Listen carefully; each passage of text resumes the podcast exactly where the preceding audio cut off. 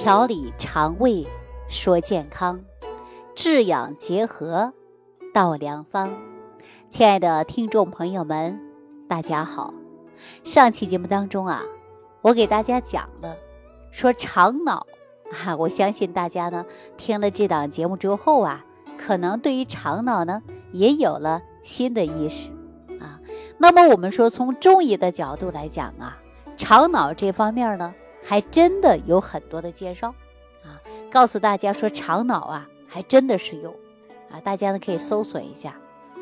因为中医啊，对于人体肠道系统的研究啊，比西医更早啊，更系统。所以说呢，我接下来呀，就跟大家聊一聊这个话题啊，让大家呢也了解了解啊。比如说，中医讲究的就是辨证。啊，我们讲到说辩证吧，辩什么呢？比如说辩阴阳、表里、内外啊、虚实，讲的是八纲辩证。而且我们也讲到的是五脏六腑啊，它都是呢相互的有联系的。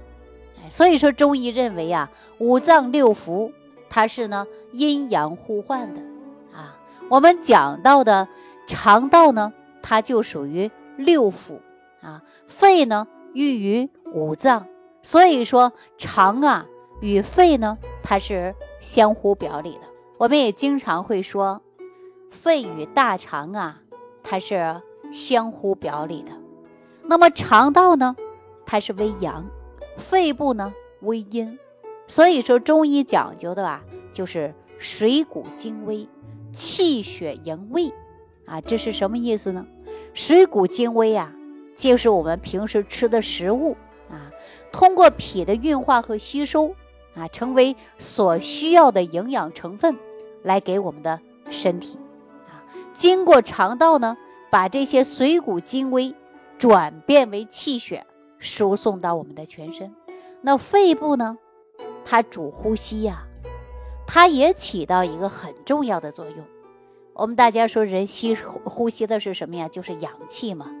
那把身体的浊气呀，它能往外排，再把新鲜的空气呢纳入我们的体内啊，这恰好呢与肠道啊排出废物垃圾、吸收营养的物质呢，它是异曲同工之妙。所以，我们说肺与肠道啊，它是相互表里的。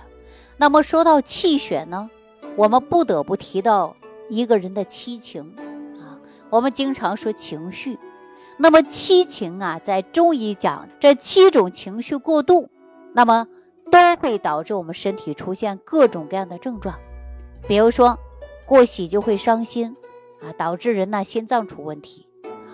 比如说过怒就会伤肝啊。那么我们说过忧呢就会伤脾，对吧？那五脏六腑啊，它都会受伤害。所以说直接表现的就是气血不足、气血衰弱。那么接下来我们说肠道啊，它啊跟我们人体出现的七情啊，它也是有关的。所以说七情失常，气血不足，津液也不足啊，那肠道和肺部呢也容易受伤啊。所以我以往的节目当中啊，也跟大家讲到的是七情六欲啊，实际呢七情啊，它也是跟脾胃也是有关的。那接下来呢？我们看一下李东垣啊，在《脾胃论》当中呢，也有类似这样的阐述。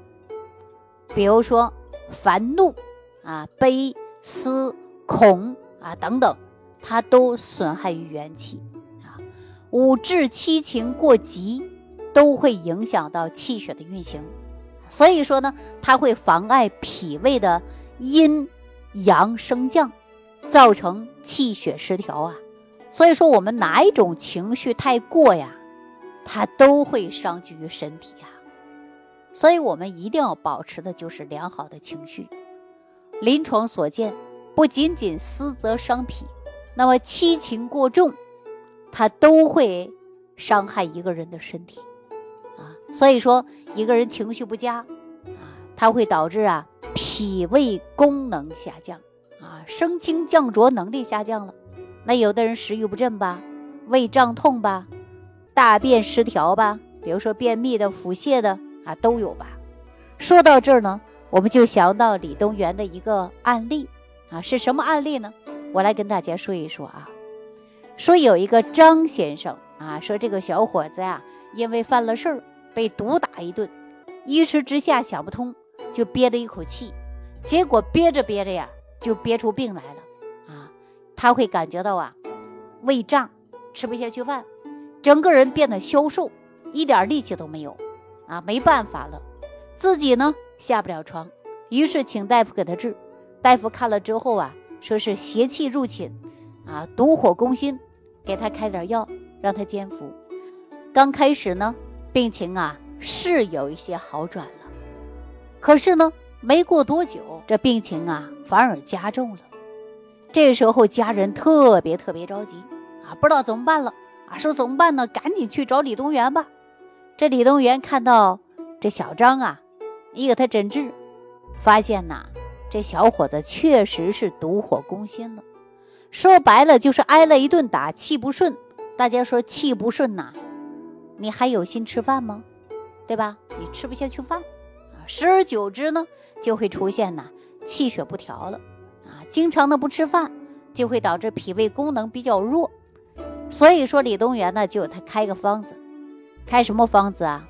就是放宽心。哈，不要怒啊，不要生气。其实我们仔细想一想啊，说人呐，生活在这个世界上，哪有那些一帆风顺的呀？哪有没有吃过苦的呀？哪有一个人说一辈子就没有受过气呢？是不是啊？我们又能把这些事啊都想明白了啊，就不会自己折磨自己，对不对？我们大家想一想，遇到任何事儿啊，都不要去纠结，哎，也不要去想，过了呢就过去了，啊，想多了还伤害自己的身体，何必呢？是不是？这是很简单的道理，但是有一些事儿啊，确实是纠结的让你放不下啊。好，那这个问题我们先不说啊，说我们这个人呐，上半身是与天气对应的，下半身呢，它是与大地对应的。邪气呢，如果停留在心肺之间，那气血呀就会出现虚，人呢就会越治越重啊。我们应该呀把药力集中的在一个地方，哪儿啊？就是心肺之间啊，把热毒往上散。于是呢，李东垣就开个方子，让人去买了药，做了一些小药丸啊，给这小伙子吃。这小伙子呢，吃了几天之后。这病确实是好了啊。那么李东垣的这个案例啊，从这里我们就可以发现，一个人的情绪好坏，直接影响到脾胃，影响到我们的肠道健康。所以说，李东垣用的什么方子给小张来治疗毒火攻心的疾病呢？以后啊，我会给大家讲啊。大家呢，只要留意收听，我都会给大家讲的啊。话说回来了，就像我们上期节目当中讲到的。我们脾胃呀，包括肠道的系统啊，都是很有智慧的啊。它也是一个器官，它呢受到我们的不良的情绪，就会出现不良的反应。比如说你一生气你就不想吃饭了，你不想吃饭，你的气血不足啊，你的免疫能力低下，你各种问题呀也就会由此产生。哈，所以说我们再说回来啊，说肠脑的概念，那说肠脑啊。它是被我们称为第二个大脑，肠脑的概念呢，相对我们第一个大脑啊，第一个大脑是哪儿呢？我们指的就是头脑。那么科学家呢，已经把大脑啊称作为颈上脑啊，把肠脑呢称作为颈下脑。国际上啊，目前呢对第二大脑或者是肠脑啊，也有了通用的说法，叫腹脑。尽管说到肠脑啊，它到底能不能成为我们第二大脑？这个呢，还需要更多的科研成果呀来验证。但是呢，肠脑确实是通过了迷走神经与大脑联系在一起的。同时呢，它是用相对独立的大脑，在监控看胃部活动与消化过程当中啊，我们可以仔细来观察啊。